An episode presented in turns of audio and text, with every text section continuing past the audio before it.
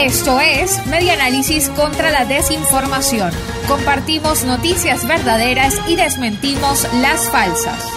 Bienvenidos a Media Análisis contra la Desinformación, reconstruyendo la información para la democracia una producción de la Asociación Civil Media Análisis que se transmite en la señal nacional de Radio Fe y Alegría. El día de hoy tiene el gusto de acompañarles Valentina Saldivia. Puede seguir a la Asociación Civil Media Análisis en sus cuentas en redes sociales, en Twitter, Instagram y Facebook como Media Análisis. Esto es Media Análisis contra la Desinformación.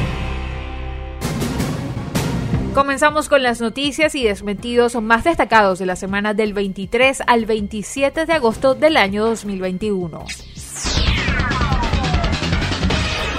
El video de la ejecución de una mujer que circula en redes sociales no se grabó en Afganistán, ocurrió en Siria en el año 2015. En las plataformas de mensajería circula un video que muestra la ejecución pública de una mujer, pero no se grabó en el contexto del conflicto en Afganistán de los últimos días, sino en Siria en el año 2015. Por lo tanto, este video es engañoso.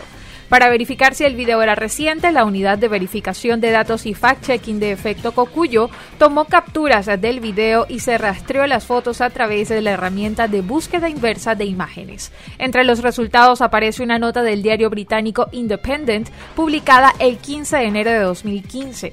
La nota se titula Video de Al Qaeda muestra ejecución pública de una mujer acusada de adulterio. Según la nota, el video lo obtuvo el Observatorio Sirio de Derechos Humanos ubicado en Reino Unido. Fue grabado con un teléfono móvil por un miembro del grupo afiliado al frente de Nusra en la provincia de Idlib.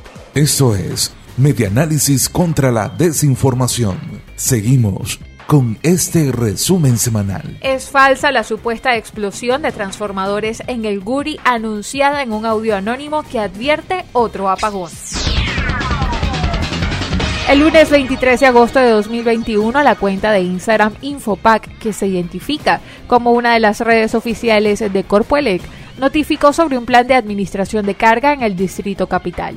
Estos planes de administración de carga son frecuentes en regiones fuera de Caracas, pero no tanto en la capital. Si bien una publicación posterior aclaró que se trató de una reparación de cableado subterráneo y sustitución de copas terminales durante 24 horas, la información despertó una relativa alarma. No tan casualmente este audio se escuchó en algunos chats de WhatsApp precisamente en esa semana. Una mujer envía un mensaje de voz a su amiga Tania. Le dice que conoce a alguien, un tal Anderson que está en la comisión de Guri. Anderson le informa que hubo una explosión de transformadores en la represa y es cuestión de horas para que se desencadene otro apagón. De acuerdo con espaja.com, es engañoso. En medios de comunicación independientes no había pistas de una presunta explosión en Guri en la fecha indicada, al menos hasta el 24 de agosto. Por otra parte, existen algunos indicios de campañas de desinformación con audios similares desde abril de 2020. Esto es Medianálisis contra la Desinformación. Seguimos con este resumen semanal. Infectólogo Javier Roa aclaró que el hongo negro no es contagioso ni otra pandemia, tras el caso detectado en Mérida. La mucormicosis hongo negro no se transmite de una persona a otra, por lo tanto no es contagiosa ni puede generar una nueva epidemia, según explicó el médico infectólogo Javier Roa ante la alarma generada por la aparición de un caso en el estado Mérida.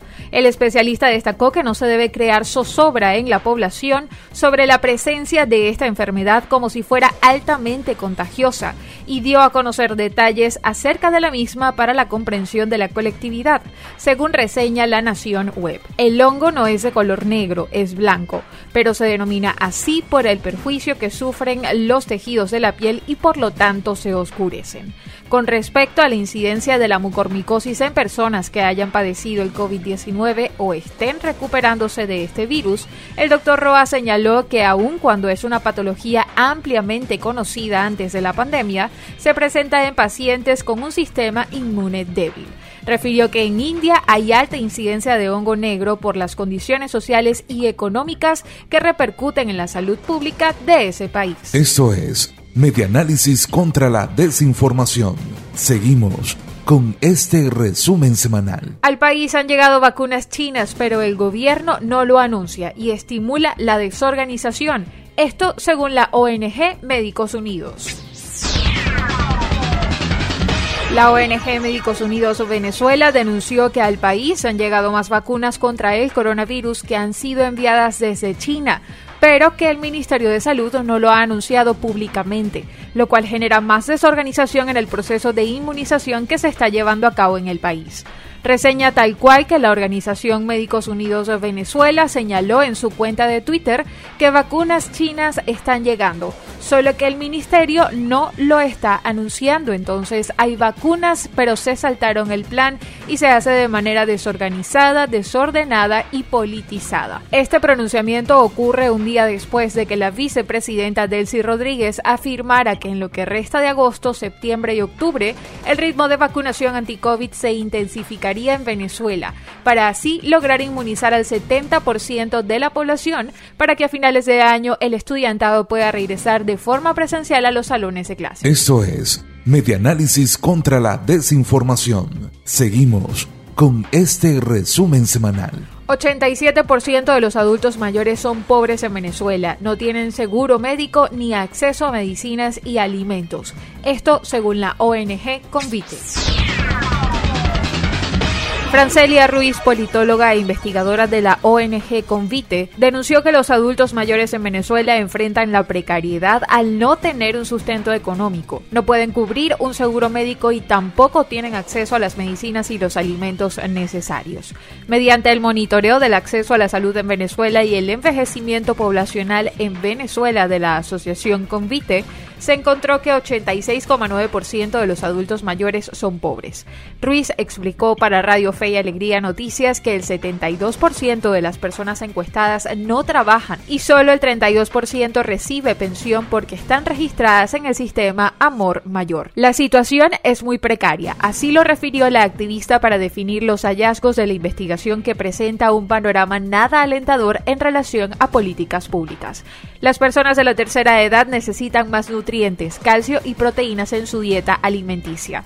Pero el monitoreo de Convite encontró que esta práctica no se hace en el país. Solo observaron una reducida alimentación que cumple correctamente el balance nutricional. Compartimos noticias verdaderas y desmentimos noticias falsas. Esto es Medianálisis contra la Desinformación. Y la noticia más importante de la semana es la relacionada con que Yelitze Santaella recibe el Ministerio de Educación con una nómina disminuida y salarios de 5 dólares. Y leemos en tal cual. El rumor que venía corriendo desde hace algunos días sobre la posible designación en el Ministerio de Educación de la actual gobernadora del estado Monagas, Yelitze Santaella, fue confirmada el jueves 19 de agosto a través de la cuenta en Twitter del mandatario venezolano Nicolás Maduro. Los grupos en redes sociales de docentes y trabajadores ministeriales lo daban por hecho desde antes de que se confirmara la información, pero la respuesta por la llegada de Santa Ella coincidía con el desánimo que desde hace años expresan los docentes ante una prolongada situación del deterioro del salario y las condiciones laborales del personal educativo, que no ha mejorado con ninguna de las dos gestiones anteriores ni con el maestro Aristóbulo Turis, quien falleció en funciones durante su segunda estancia en el despacho educativo, ni con Eduardo Piñate, el breve, quien duró apenas tres meses y 17 días, el ministro que menos ha durado en el cargo. A pesar del veloz trimestre cumplido, Piñate, que cargaba con la larga experiencia de haber sido ministro del Trabajo, dejó aprobada hace un mes una polémica acta convenio de las organizaciones sindicales de educación, que según Orlando Pérez, presidente del Sindicato Nacional de Fuerza Unitaria Magisterial, firmaron las 17 organizaciones sindicales conformadas. La cláusula 59 es la contentiva del tabulador que fijó los salarios de las maestras y maestros entre 15.610.000 bolívares, que equivalen a poco más de 4 dólares, 21.057.843 o un aproximado de 5 dólares de sueldo mensual para los docentes nivel 1 y en la cual se establece que el salario más alto que ganarán los docentes con más de 20 años de experiencia alcanza los 31.161.918 o lo que podría equivaler a 18 dólares según la tasa de cambio vigente para el 18 de agosto. La mudanza de Yelitze Santaella desde Monagas hasta la esquina de Salas en pleno centro de Caracas la agarra en pleno periodo vacacional lo que le da un margen para familiarizarse con los problemas de infraestructura que sufren las instituciones, el déficit de profesores y la reticencia de los maestros que aún permanecen activos de volver a las aulas sin condiciones para garantizar las medidas de bioseguridad ni incentivos económicos, con problemas de transporte y sin haber cumplido con un porcentaje significativo en el plan de vacunación. Los docentes expresan que las designaciones en el ministerio ya no les generan expectativa. Y esta es la noticia más destacada en Medianálisis contra la desinformación. Escucha Medianálisis contra la desinformación en las dos emisiones de En este país, una y cinco de la tarde, por la red de radio Fe y Alegría, con todas las voces. Y para culminar nuestro espacio de Medianálisis contra la desinformación, les presentamos el tema de la semana en este país, con Marco Antonio Ponce. Él es activista en derechos humanos, investigador de protestas y conflictividad social, profesor de la Universidad Central de Venezuela y coordinador del Observatorio Venezolano de Conflictividad Social. Escuchamos parte de sus declaraciones en el programa En este país de Radio Fe y Alegría sobre el reciente informe del Observatorio Venezolano de Conflictividad Social. El Observatorio Venezolano de Conflictividad Social registró 3.393 manifestaciones durante el primer semestre de 2021 y durante el mes de julio fueron documentadas 671 manifestaciones en todo el país. De manera que en los primeros siete meses del año ya se han registrado cerca de 4.000 manifestaciones en toda Venezuela. Y vemos como el índice, por ejemplo, durante el mes de julio fue de unas 22 protestas diarias. Las principales modalidades de protesta durante este lapso eh, han sido los cierres de calle, las concentraciones y los pancartazos, siendo entonces la calle el, espacio eh, histórico eh, y el espacio más utilizado por los ciudadanos y por los venezolanos para expresar su opinión sobre el país, para exigir pacíficamente sus derechos y en estos primeros siete meses del año ya han sido documentadas eh, cerca de 4.000 manifestaciones eh, en todo el país. Cuando analizamos la caracterización de las manifestaciones en nuestro país, por ejemplo, en el mes de julio, encontramos que el 66% de todas las manifestaciones fue para exigir derechos económicos, sociales, culturales y ambientales. Estamos hablando de unas 442 manifestaciones, esto en todo el país, y el 34% restante estuvo relacionado con las protestas para exigir derechos civiles y políticos. De manera que el tema social continúa siendo la principal motivación de las manifestaciones en nuestro país. Y cuando miramos cuáles fueron los derechos más exigidos, al menos los cinco derechos más exigidos durante el mes de julio, encontramos que el tema de servicios básicos continúa liderando las manifestaciones con 185 seguido de derechos laborales con 173, derecho a la participación política 152, derecho a la salud con 141 y derecho a la justicia con 85 manifestaciones. El tema de servicios básicos continúa, el colapso de los servicios básicos continúa pues eh, en, nuestro país. Eh, durante el mes de julio, por ejemplo, eh, se reportaron al menos 101 manifestaciones donde los ciudadanos estaban rechazando la crisis de, del agua potable o exigiendo agua potable por las tuberías. Y fueron 101 manifestaciones con el tema de protestas en contra de los apagones, fueron 52 manifestaciones y protestas para rechazar la crisis del gas doméstico fueron 32 manifestaciones durante el mes de julio. De esta manera pues se aprecia como el tema social con más del 60% de las manifestaciones pues continúa liderando eh, las exigencias de las protestas en, durante las protestas en nuestro país. Y así culmina este programa de Medianálisis contra la desinformación, reconstruyendo la información para la democracia. En la edición y montaje estuvo Arturo Adames, en la dirección general Luis Sánchez, en la conducción quien tuvo el gusto de acompañarles Valentina Saldivia.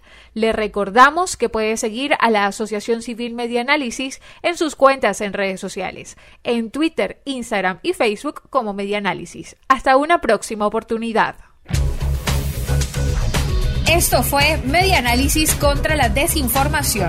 Síguenos en nuestras redes sociales, en Twitter e Instagram en arroba medianálisis y nuestra página web medianálisis.org.